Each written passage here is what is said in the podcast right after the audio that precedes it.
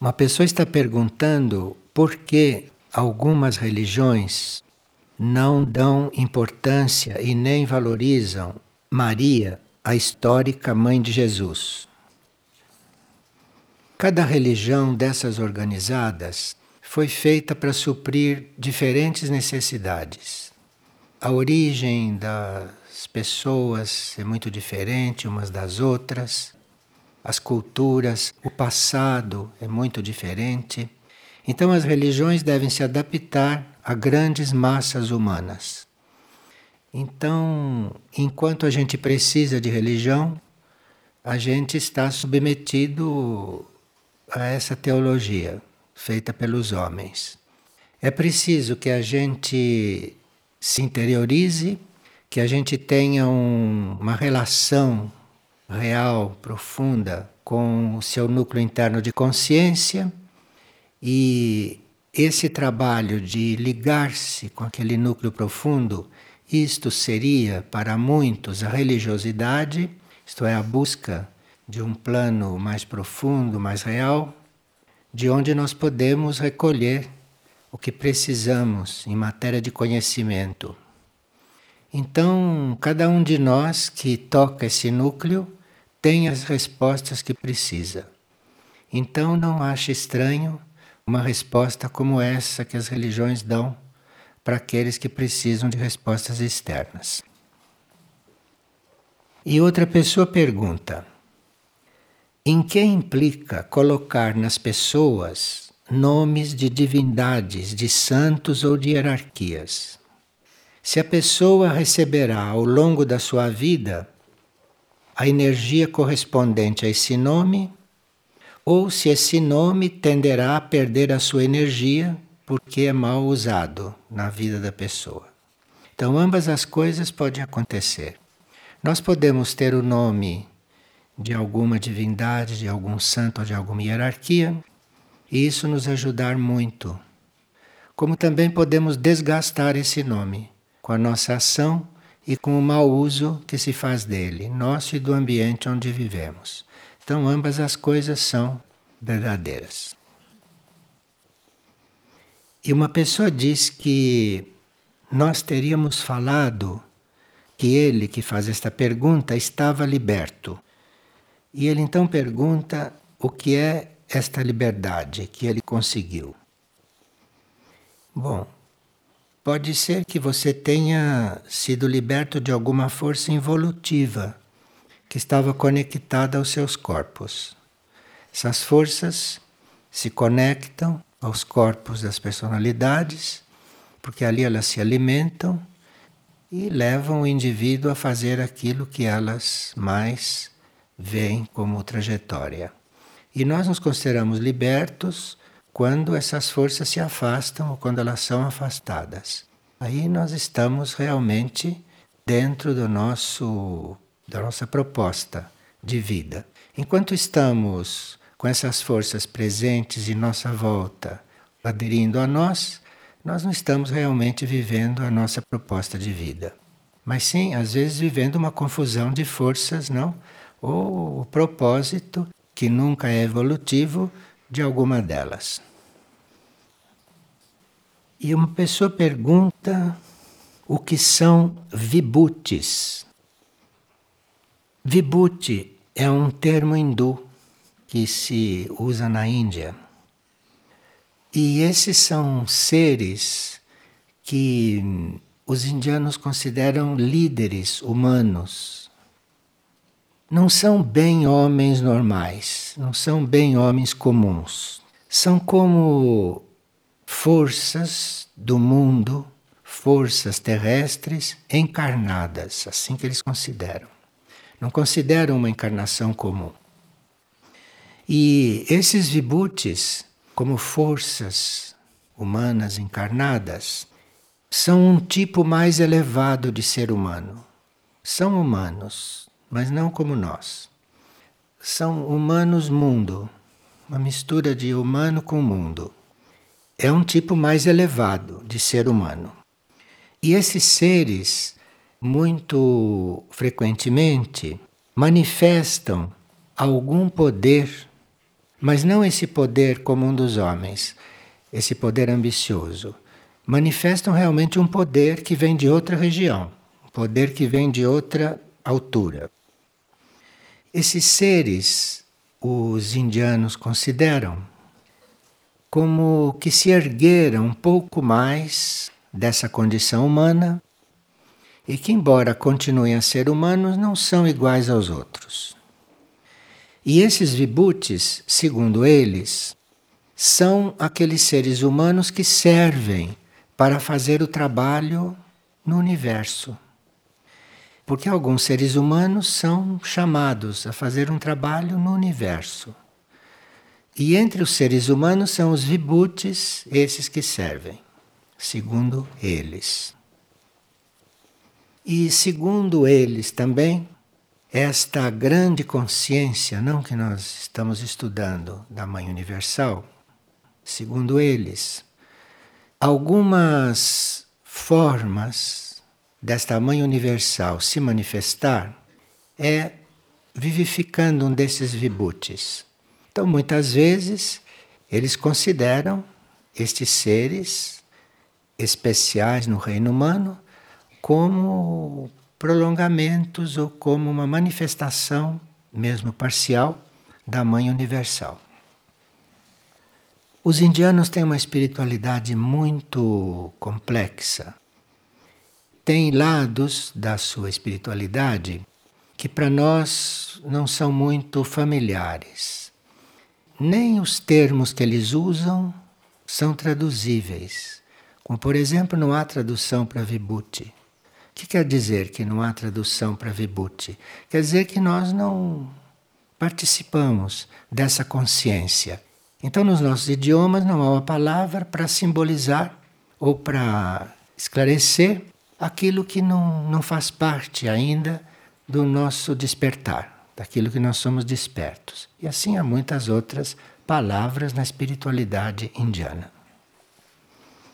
Agora, como hoje de manhã houve aqui um trabalho muito amplo e profundo a respeito de Cristo e tudo que se ouviu, uma pessoa pediu que nós relembrássemos uma definição de Cristo que está no livro de Mistritlan e que foi enunciada por um membro do Conselho Alfa e Ômega. E a pessoa então disse que é página 192 e que nós comentássemos isto. Bem, esse conselho alfa e ômega que expressa, quando se expressa, expressa ora a consciência galáctica, ora a consciência solar, ora a consciência planetária.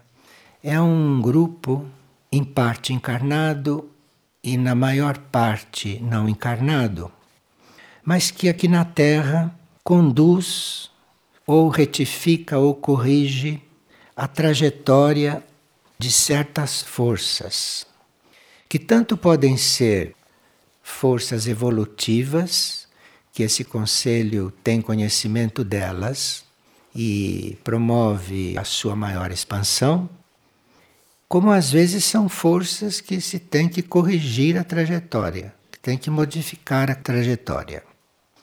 E esse conselho alfa e ômega é algo que tem esse nome porque tem poder sobre essas forças e por isso se chama alfa e ômega. Esse conselho alfa e ômega é considerado uma das fontes de inspiração para a humanidade.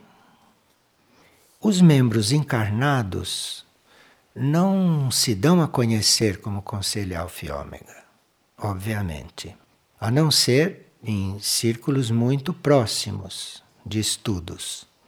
Mas esses membros do conselho alfa e ômega podem estar aí na vida junto conosco, não? Naturalmente, não fazendo a vida de um vilão, isto nunca, né? Mas fazendo uma vida que parece vida normal mas não é normal. O núcleo mais profundo desse conselho, isto é, aqueles que não encarnam, este nunca se exterioriza, mas influi de alguma maneira nos planos internos ou se manifesta através dos outros membros que estão aqui mais expostos. E isto não é porque esse grupo, que este conselho, guarde segredo.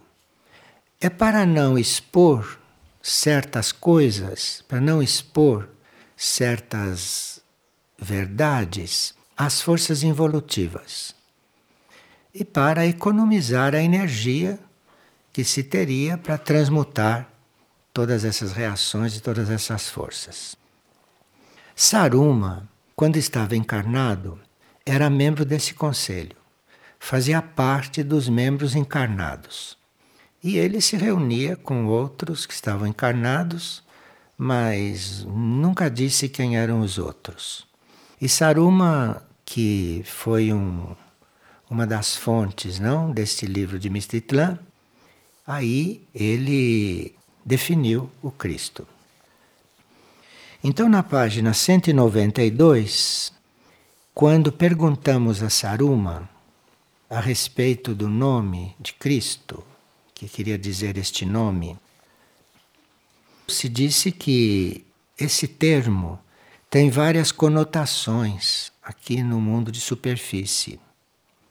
E, às vezes, esse nome sagrado é aplicado e compreendido por um coeficiente mental não muito desenvolvido, então, muita coisa que se diz do Cristo são coisas desvirtuadas.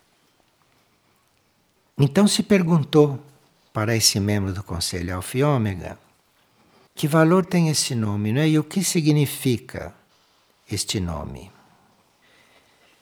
O que foi respondido é que isto é uma consciência que exprime a essência de todas as leis universais. É difícil compreender todas as leis universais. E essa consciência, ou esse Cristo, exprime a essência de todas essas leis. Então você não vai tocar no Cristo, não vai se aproximar do Cristo para coisas corriqueiras. Você vai se aproximar de Cristo como uma essência, não como uma coisa deste mundo, não embora seja onipresente. Mas é uma questão de nossa aproximação, uma questão de nossa atitude ou de nossa consciência. Então foi respondido que Cristo é uma consciência que exprime a essência de todas as leis universais. E que vida crística é a vivência dessas leis nós podemos ter uma vida crística proporcional à nossa capacidade de viver a essência das leis. Então pode haver um ser crístico que exprima mais ou menos as leis universais e são todos unidos a Cristo. E a vida crística evolui à medida que esse ser interior, que esse Cristo interno, não, vai se desenvolvendo nessas leis universais. Essa é a resposta que o livro de Mestitlan deu para acrescentar a tudo aquilo que vimos, a tudo que estudamos. Às vezes a gente ouve um estudo e aquilo é suficiente, mas tem sempre um, algo em algumas mentes que precisam de mais alguma confirmação. E é importante que se diga uma coisa correspondente de uma outra forma ou num outro sistema, porque aí se completa, não, aquilo de dúvida que ficam nas mentes. Então, como existe esse Cristo real, que é a essência das leis universais, como existe Cristo real, existe também o Cristo histórico, que nós chamamos de Cristo, que é o Cristo histórico, que é a manifestação histórica dessa consciência. E existe o Cristo individual, que somos nós todos, não? cada um numa proporção, cada um num grau, cada um num estado, cada um num ponto, cada um numa intenção, mas essa consciência está aí, onipresente para nós todos. Esse livro de Mistitlan estaria na hora de nós retomarmos. E vamos ver então quando é que vamos um dia começar a detalhar certas coisas daí que não foram muito observadas não num primeiro momento. E nós sabemos, não estamos sendo advertidos por diferentes meios, por diferentes fontes, que teríamos que nesta etapa ir nos preparando para estar diante de situações inéditas, nunca antes encontradas por nós, que são situações próprias do final de um certo ciclo planetário, não? Depois do qual virá um outro ciclo que nós podemos estar acompanhando ou podemos não estar acompanhando, segundo a nossa relação com esse final, com esta fase final. No livro Mistitlan, cuida-se muito desse assunto e no livro Mistitlan tem até cartas geográficas, segundo as quais algumas transformações, inclusive físicas, vão acontecer. E essas cartas geográficas são apenas um, um símbolo do que pode acontecer, mas que não deixam de ser um aviso, que não deixam de ser um, uma espécie de sinal para nós. Então, nós teríamos que, diante de um livro desse, diante de uma mensagem desta, que foi promovida pelo Conselho Alfiômega, que a gente às vezes até se reposicionasse diante da situação atual. O fato de nós estarmos sendo despertados para certas coisas que das quais nunca cuidamos, não quer dizer que seja tarde demais. Pelo contrário, os últimos serão os primeiros, como diz a lei. Porque aqueles que não são os últimos, aqueles que sempre cuidaram destas coisas na sua vida, fizeram um ritmo normal. E estes últimos, quando perceberem que está na hora, podem acelerar o seu processo mais do que os normais. E podem até chegar numa conclusão, num núcleo de segurança interno, podem até ficar mais instruídos antes de nós que cuidamos disso durante tanto tempo. E no final do livro tem uma entrevista com um membro desse conselho. E a entrevista está lá com várias perguntas e várias respostas que dizem respeito justamente a este tempo que nós estamos vivendo, a este momento que estamos vivendo. É uma coisa muito viva e que está disponível a todos. Enfim, Hoje em dia, só não fica desperto e só não faz o que deve quem não quer. Porque avisos não faltaram. Avisos não faltaram.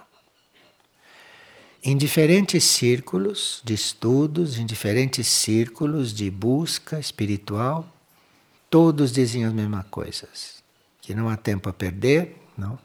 e que a gente dê os passos que precisa dar, porque está na hora.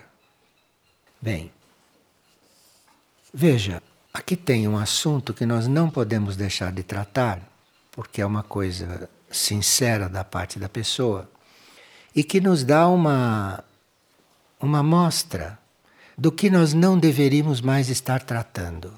Porque há tantas coisas acontecendo, tantas coisas muito essenciais muito importantes para o planeta, para a humanidade, para os indivíduos, e nós ainda cuidando de certas outras coisas que eu vou ler aqui. Repito, vou ler porque acho que é necessário a gente se limpar de certas coisas. Depois de ter participado de várias tarefas no CEA, na cozinha, veio-me a ideia de associar o trabalho realizado na cozinha com audições dos CDs e das partilhas. Eu percebo que ainda existe muita conversa durante esse trabalho da cozinha. Acho que essa estratégia de se cozinhar ouvindo CD dentro da cozinha, que isto ajudará a silenciar os colaboradores pois estariam voltados para o estudo também e assim conversariam menos durante o trabalho. Eu acho que não seria honesto fazer uma audição dentro da cozinha para as pessoas conversarem menos, porque não sei se isto resolve. Talvez vai fazer mais barulho, porque com o CD ligado vão bater ainda mais as panelas, porque gostam do barulho das panelas, evidentemente. O barulho das panelas não os incomoda. Então ficaria mais ruído ainda. Agora, isso não seria uma solução, porque nós teríamos que ver as coisas pela sua base e resolver as coisas na base. Quem está na cozinha está numa importante tarefa e deve estar concentrado naquela tarefa.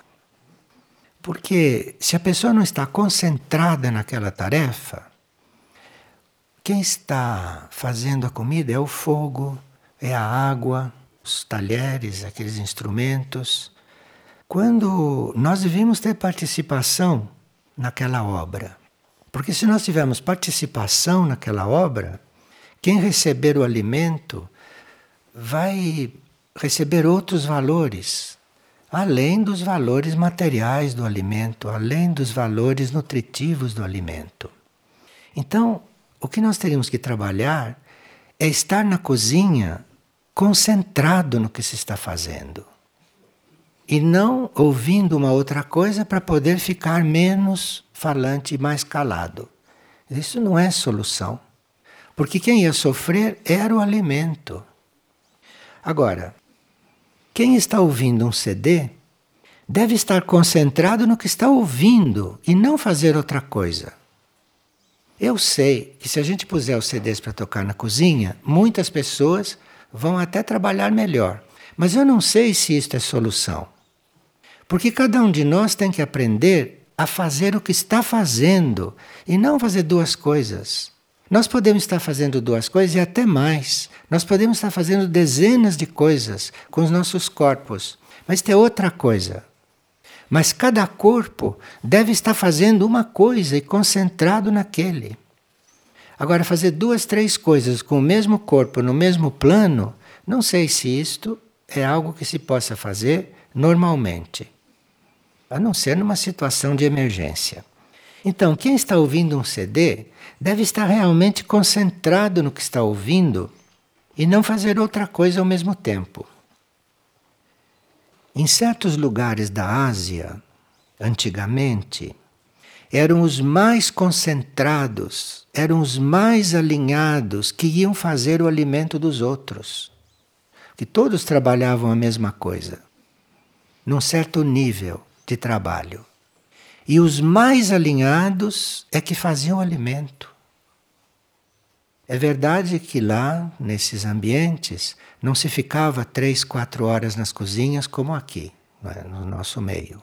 Se ficava minutos, momentos na cozinha, porque era uma coisa muito simples. Não ficava a manhã inteira na cozinha, por exemplo. E depois a tarde inteira limpando a cozinha. É outra cultura, é outro nível, é outra civilização. Então, em certos lugares lá, quem ia para a cozinha, aqueles momentos, eram os mais alinhados. Aqui no Ocidente, nós temos outra cultura.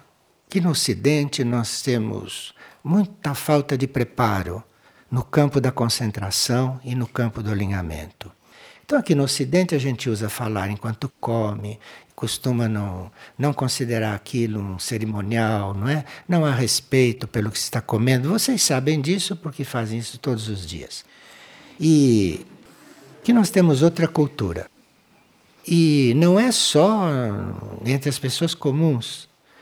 Eu já fiz retiro em mosteiros, aqui no Ocidente, no qual havia rádio ligado no refeitório durante as refeições. Mas não era rádio desse normal, era sermão. Como estão pedindo que faça aqui? Lá também a gente saía da cela, né? saía da capela, onde se tinha ouvido o canto gregoriano, por monges, por homens virgens, e se ia para um refeitório que tinha um rádio ligado. Quer dizer, isto é da cultura ocidental, isto faz parte da nossa cultura ou falta de educação, não sei. Mas é, é, isso aqui é entranhado. Então a gente tem que ver estas coisas pela raiz e não tomar atitudes superficiais, como essa de pôr um CD dentro da cozinha. Nós vamos ver em que posição estamos diante de tudo, diante da vida. Vocês veem, a gente propõe uma reunião de silêncio, propõe uma área que se chama área de silêncio. É uma das áreas onde mais se conversa na figueira. Na área de silêncio. Nós precisamos optar a uma certa altura. Nós precisamos fazer opções. Estamos dando vários exemplos né, de áreas onde temos que optar pelas coisas. Mas teríamos que realmente optar. Se nós tomamos esse hábito de optar, isto vai ser muito importante nesses momentos que estamos passando, mas muito importantes. Porque nós podemos estar em situações opcionais e, de repente, fazemos uma opção e é aquilo que vai determinar a área do universo para onde vamos ser levados nesses momentos. Eu sei que tudo isso depende de uma longa preparação, de preparação de vidas, isso tudo é óbvio.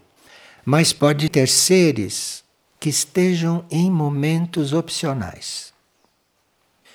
E se nós aprendermos a optar nessas coisas mais simples, como possa ser controle da palavra, como possa ser se concentrar no que está fazendo, isso são coisas realmente primárias.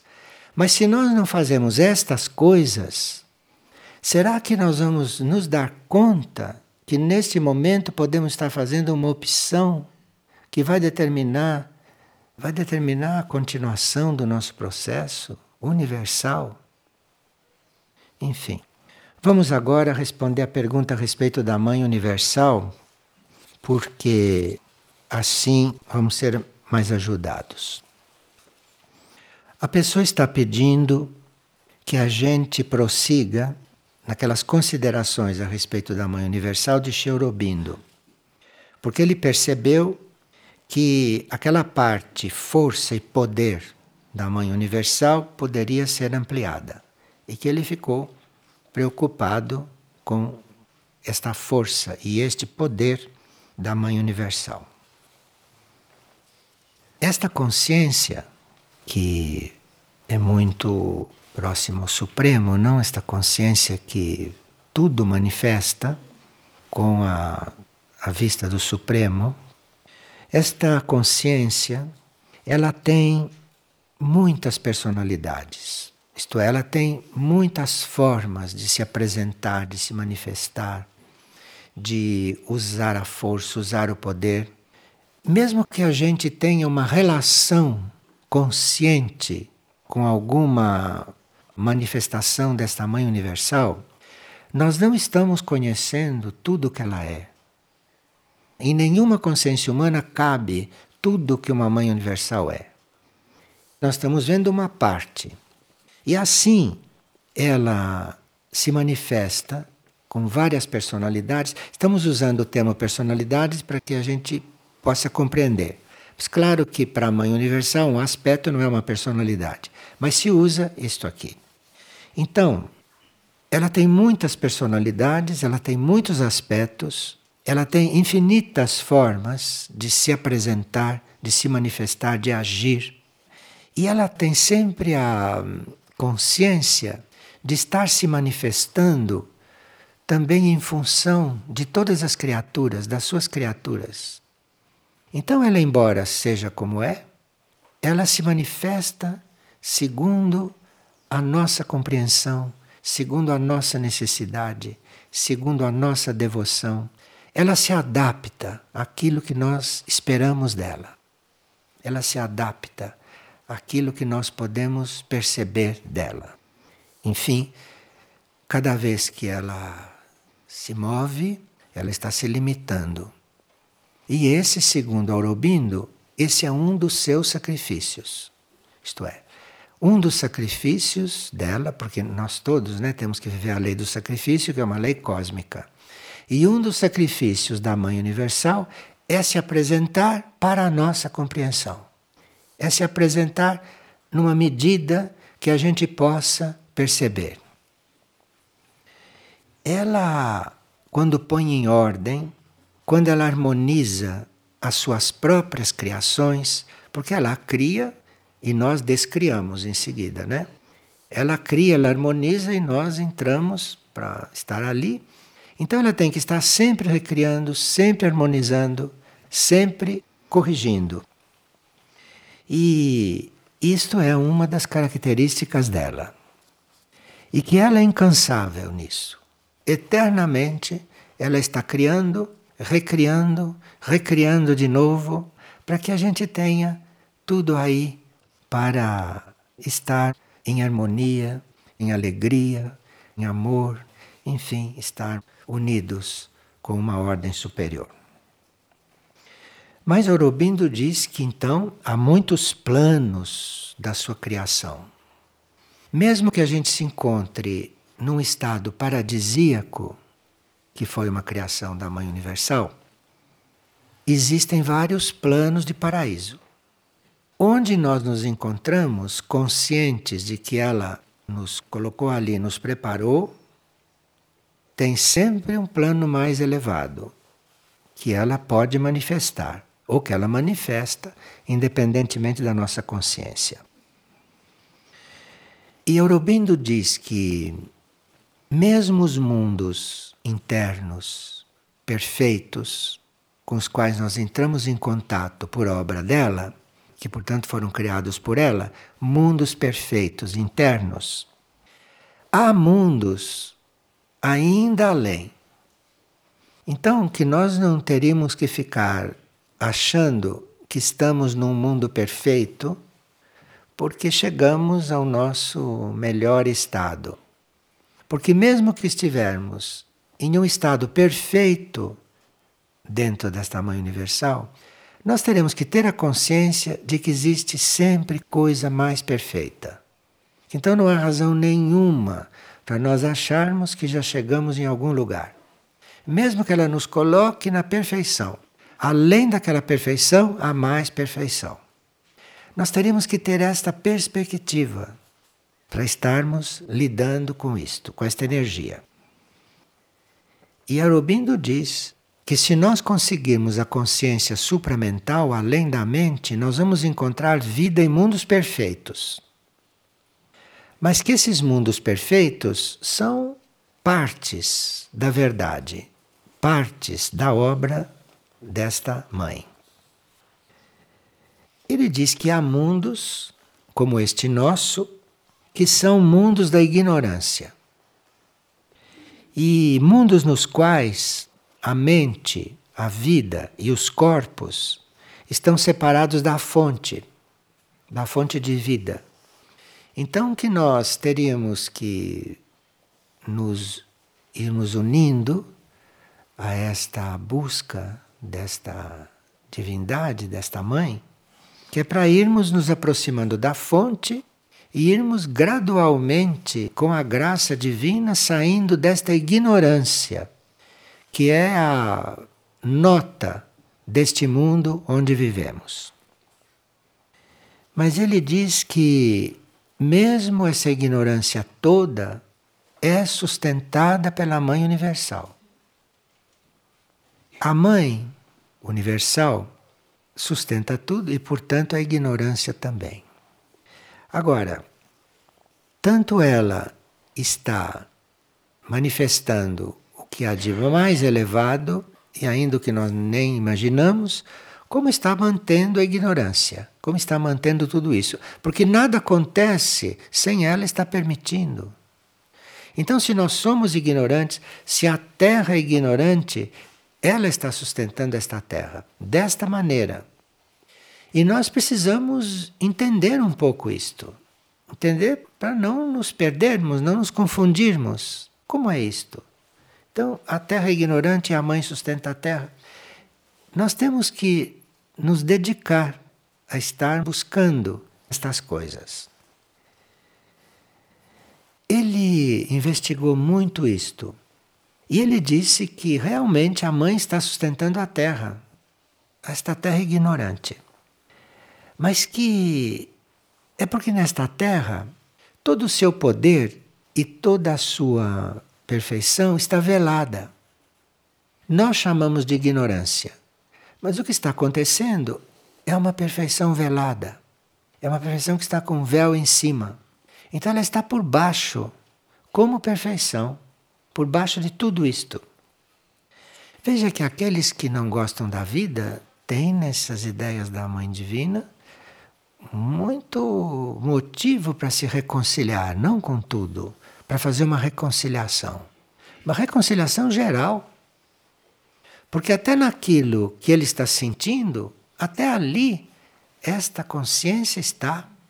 Mas ela está ali, velada, escondida, oculta, apenas sustentando, porque ela deve sustentar, ela é tudo que existe, então ela está em qualquer coisa. Mas precisa ver o que ela está fazendo ali. E nós nos preocupamos muito em nos conhecer, ele diz, não? Nós nos conhecermos como se fosse possível. Que nós estamos muito preocupados em nos conhecer. E que nós temos que estar vendo, procurando, buscando é nos introduzirmos nessa mãe universal. Porque aí vamos compreender tudo. Aí vamos estar em tudo da forma mais viável, da única forma viável, segundo ele. Esta consciência estar velada, esta consciência estar coberta, é outro dos seus grandes sacrifícios. Uma consciência que deve estar velada. É um grande sacrifício. Que ela está nisso para conduzir isto à perfeição. Então ela não pode abandonar. Não poderia abandonar a ignorância, porque senão o que, é que vai levar? A ignorância ao conhecimento e à perfeição. E quando nós erramos, quando nós saímos do caminho, ela está participando de tudo, de tudo. E nós, nas nossas maiores baixezas, podemos encontrá-la. Nunca está ausente. E ela está no erro para, com seu poder, transformar aquele erro numa verdade. Então, nós podemos estar numa situação das mais críticas. Ela está ali, do lado, está ali. Ela está ali para transformar aquilo. Ela está ali para mudar aquilo. Basta que a gente olhe para ela. Não precisa nem olhar. Antes de você olhar, ela já sabe que chegou a hora. Porque um dia a hora vai chegar. E ela está até na morte. Quem está morrendo, quem morre, quem passa. A Mãe Universal está ali e vê, e percebe e sente. E como que ela está na morte? Está na morte também? Está. E ela fica lá na morte, fica lá, limitada, esperando o momento de transformar aquela morte em vida divina. Não em vida, porque aquilo vai reencarnar dentro das leis da Terra. Mas ela fica ali, na morte, não morta, na morte, para transformar aquilo numa vida divina. Está eternamente fazendo isso. E ele diz que ela está na dor do mundo, firme na dor do mundo, sentindo a dor do mundo, assumindo a dor do mundo, para que ela possa com seu poder, transformar aquela dor em alegria. Que um dia parece que vai acontecer. Então ela está lá, na dor do mundo. Ele diz que em cada ser humano ela responde e ela maneja os elementos da natureza humana de acordo com a nossa necessidade e de acordo com os nossos anseios. Esta consciência nunca adianta o sinal. Ela vai obrando segundo os nossos anseios. Então, digamos que a gente não anseie nada. Aí ela vai com os seus exércitos, né, com seus colaboradores, que são tantos, em tantos reinos. Ela vai estimulando até que surja aquele anseio. E enquanto aquele anseio não surge, ela nada faz, fica aguardando. Nós precisamos ter um anseio para ela poder chegar ali e realizar.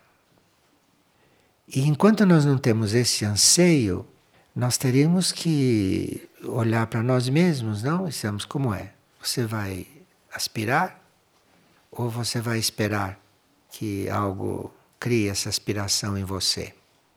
E aí nós vamos nos educando, aí nós vamos nos assumindo, e ela guardando, nós vamos nos assumindo.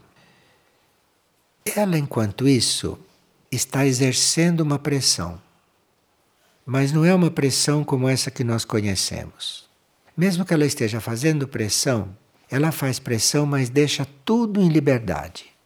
Vocês já viram fazer pressão e não tirar a liberdade daquilo que você está pressionando? Então ela pressiona, pressiona, pressiona e você continua livre. Você sempre livre.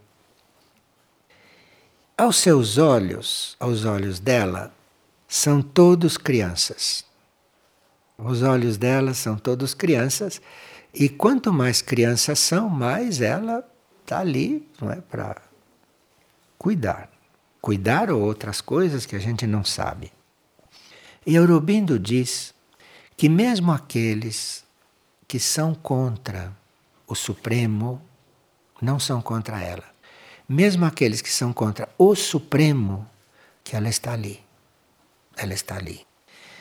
E Aurobindo diz que tem três classes desses que não querem o Supremo e que ela está ali, em diferentes proporções, em diferentes graus.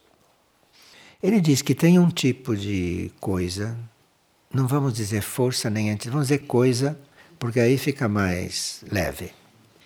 Então que existe um tipo de coisa que é hostil à nossa perfeição, no plano mental. E ali, no plano mental, existe uma coisa que é contrária a que a gente faça qualquer desenvolvimento, qualquer purificação mental. E que esta coisa que age ali no nosso mental ou no plano mental, não é do universo, esta coisa surgiu da divisão e da escuridão. E a mãe divina fica nos mostrando, não que não se trata da escuridão, que não se trata da divisão, que se trata da união. E com isso, ela está nos preparando para uma certa altura reconhecer esta coisa que existe lá no plano mental. Existe como coisa lá. Esta coisa que está lá no plano mental é oposta ao poder da luz esta coisa é muito poderosa. E se opõe ao poder da luz. E ela lá fica nos mostrando: olha, isto é escuridão, isto é divisão. Mas ela está, no fundo, trabalhando aquela coisa. Que ela lá no fundo da consciência dela, ela está querendo mudar aquela coisa. Os indianos chamam esta coisa de azura. Não tem tradução também para isso. As nossas línguas não são filosóficas, então não tem tradução para azura. E ela então fica ali esperando o momento né, daquele azura de repente se transformar num elemento do Supremo. Que para ela isso vai acontecer, mas infelizmente no nosso tempo aqui ainda não aconteceu. E depois tem outra coisa que não está bem no plano mental, está um pouquinho abaixo. Está entre o mental e o nosso plano de vitalidade, o nosso plano de sentimento. E ali tem outra coisa que não é o mesmo lá, não. Aquele era o símbolo da escuridão e da divisão. Esse aqui é violência e impulso de paixão nessa zona, um pouquinho abaixo do mental. Este é um gigante. Se pudesse ser visto, era um gigante. Abaixo do mental um pouquinho, não? Misturado com o astral e o vital. E esse age em função da ignorância. Age em função da ignorância. Nós podemos reconhecer ele bem presente nas nossas dúvidas no nosso desespero e na nossa ambição. Segundo Aurobindo. É esse, esta coisa lá desse nível. Então, isto não são exatamente coisas nossas. Isso são produtos no nosso ser, nesse nosso nível, daquela presença, aquela coisa ali. E depois tem outra coisa, que ela está com aquilo no seu programa para um dia transformar em Supremo. Tem outra coisa que é um pouco mais embaixo, que é no nosso nível físico e etérico. Físico etérico, um pouquinho do astral, que é uma entidade. E esta não fica nos incutindo aquelas coisas. Esta do plano físico, etérico e astral, esta nos vampiriza, essa nos aspira, essa nos tira tudo que ela encontra nestes corpos ou nesses níveis. E isso, segundo Aurobindo, é a consciência vampira. E essa consciência que está aspirando nesse nosso nível mais material é constituída daquilo que é o, a energia do desejo, mais dos desejos mais baixos e dos desejos mais obscuros Segundo Aurobindo, todo desejo do corpo físico é obscuro e baixo, sabe? No corpo físico não existe desejo nenhum que seja fora dessa categoria. Esta coisa, no nosso nível físico, no nosso corpo físico, em parte no nosso corpo etérico, vampiro, baixo, obscuro, tende aí formar algo que Aurobindo chama de demoníaco demoníaco e perverso. Então que nós precisamos estar muito atentos, mas muito atentos mesmo. Então existe uma ação nesses planos mais baixos, nesses planos mais físicos de limpeza. Existe uma outra ação que precisa ser um pouco mais caprichada no plano emocional, limite lá com mental. E existe uma que aí precisa mesmo chamar declaradamente a mãe para poder resolvê-la no mental.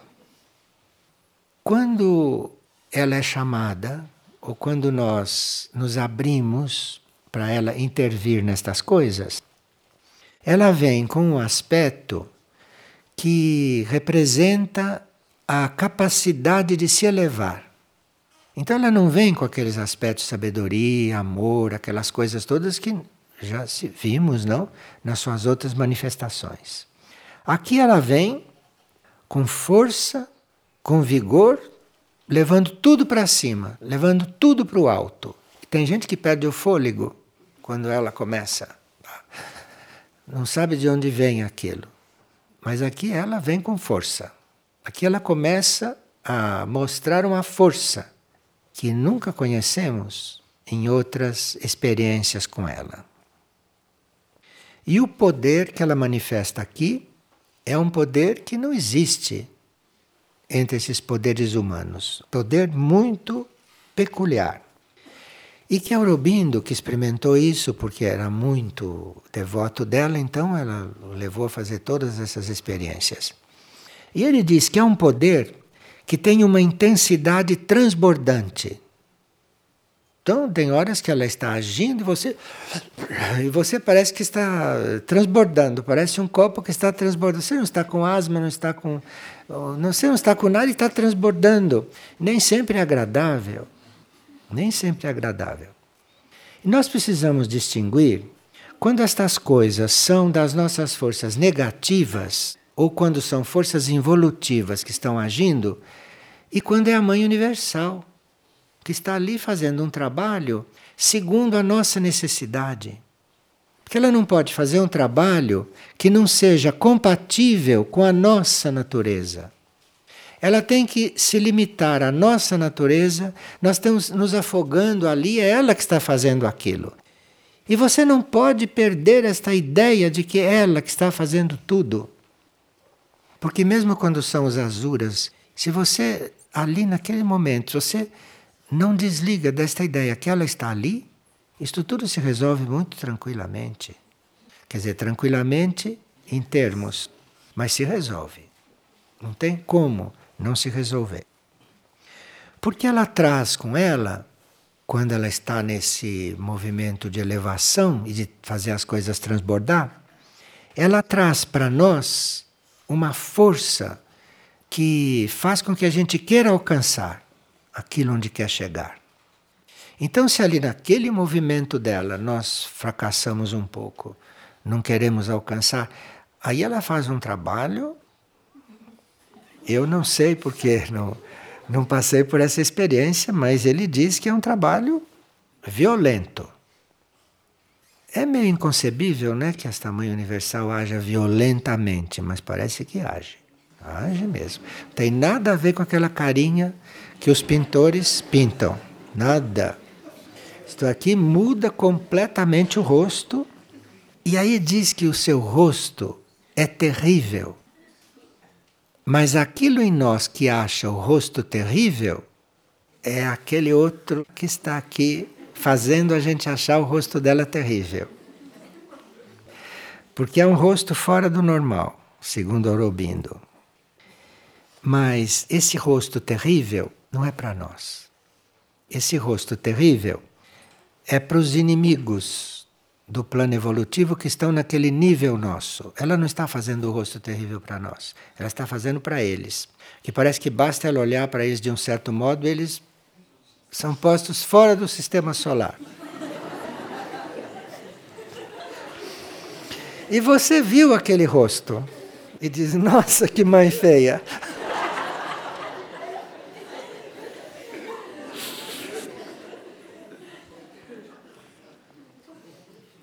Nesse ponto, ela é chamada pelos hindus, né, pelos indianos, de o guerreiro dos mundos, como uma guerreira mesmo.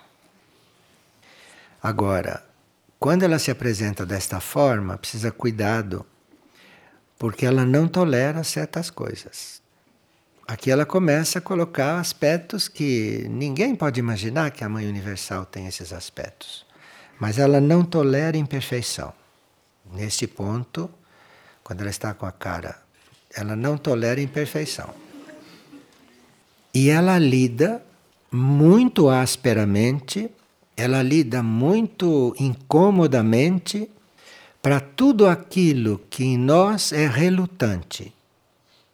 Então a suavidade e a paciência vai até um certo ponto. De repente, precisa lançar mão desses outros poderes, desses outros aspectos.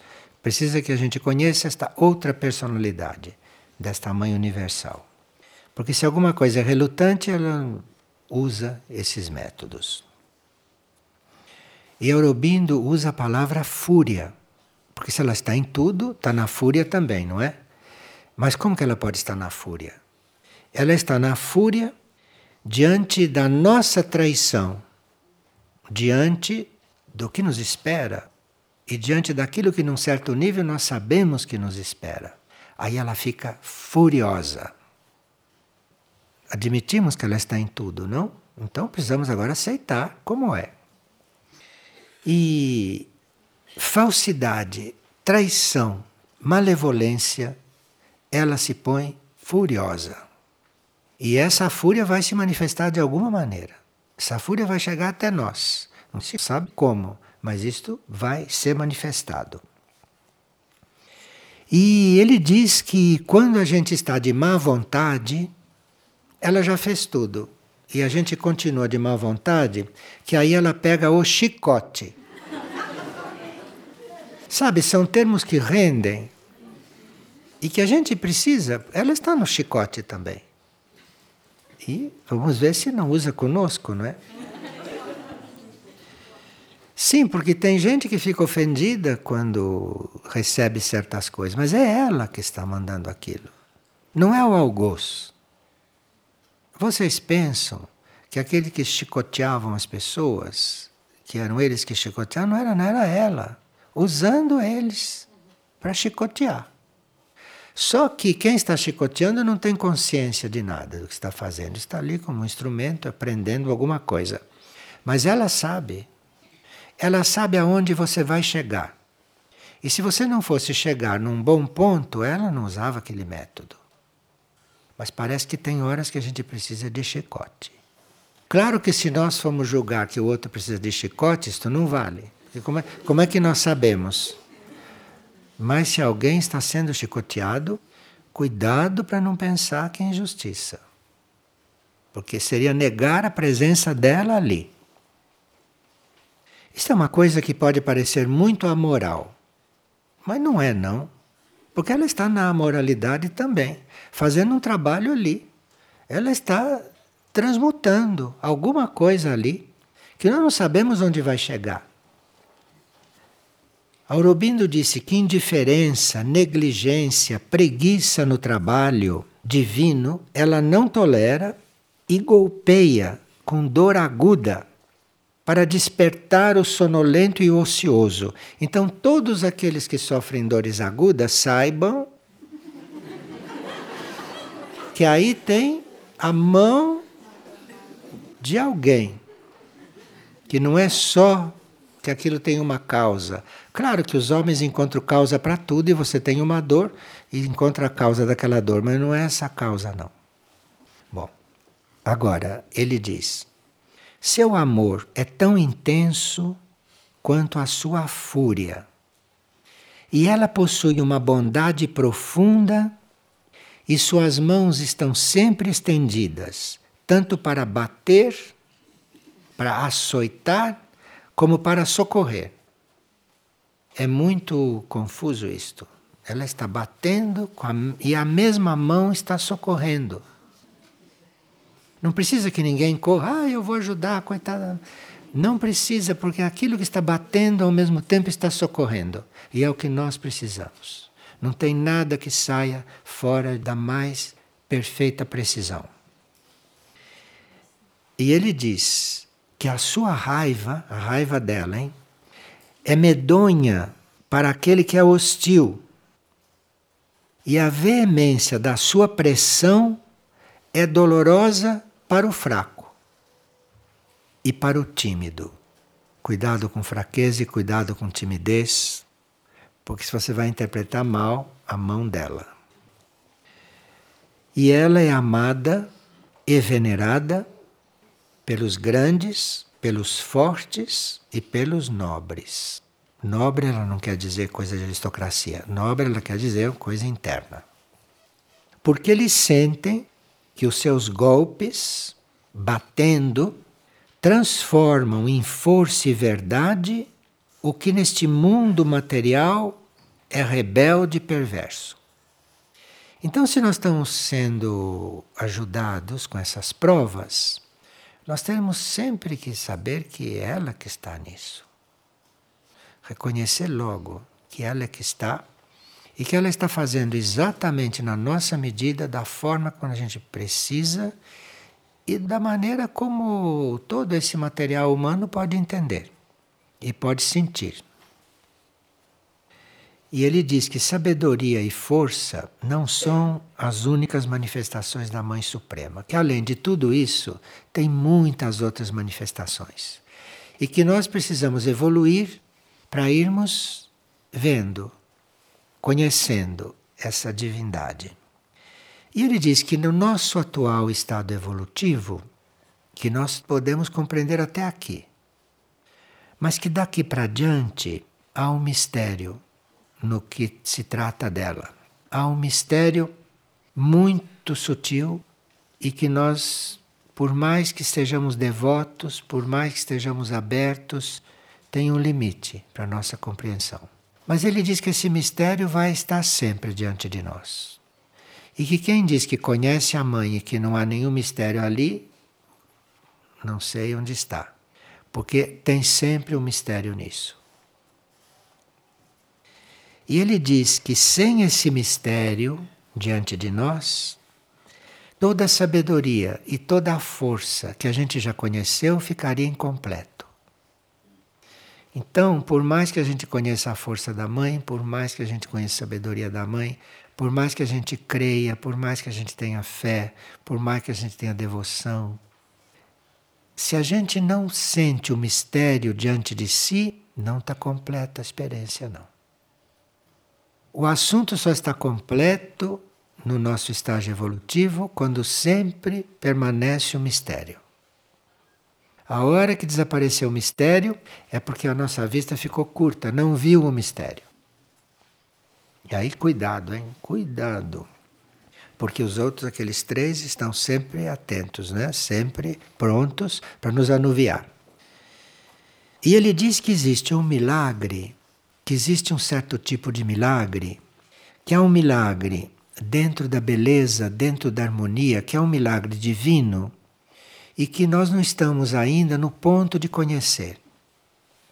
E que quando a gente vê esse mistério diante de si, que a gente não deve pensar que ela não está se revelando porque nós não merecemos.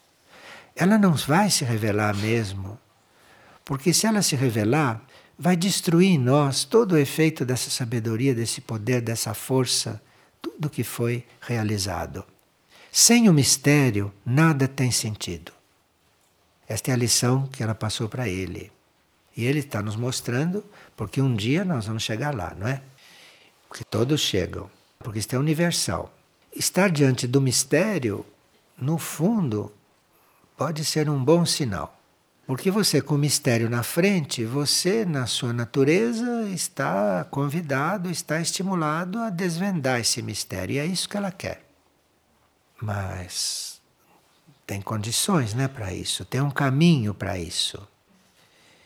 E que nesse mistério, que ele chama a nossa atenção, que quando esse mistério está diante de nós, que ali dentro desse mistério está começando uma alegria. E que dentro do mistério existe a semente da alegria. Não é nas coisas claras, não, que alegria aquela alegria diante das coisas claras é uma alegria que não é esta.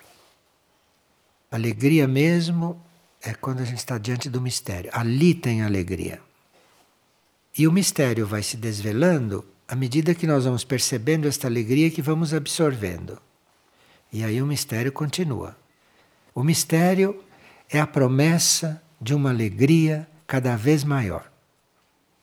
Então nós estamos realmente destinados, pela Mãe Universal, nós estamos destinados a estar sempre diante do mistério.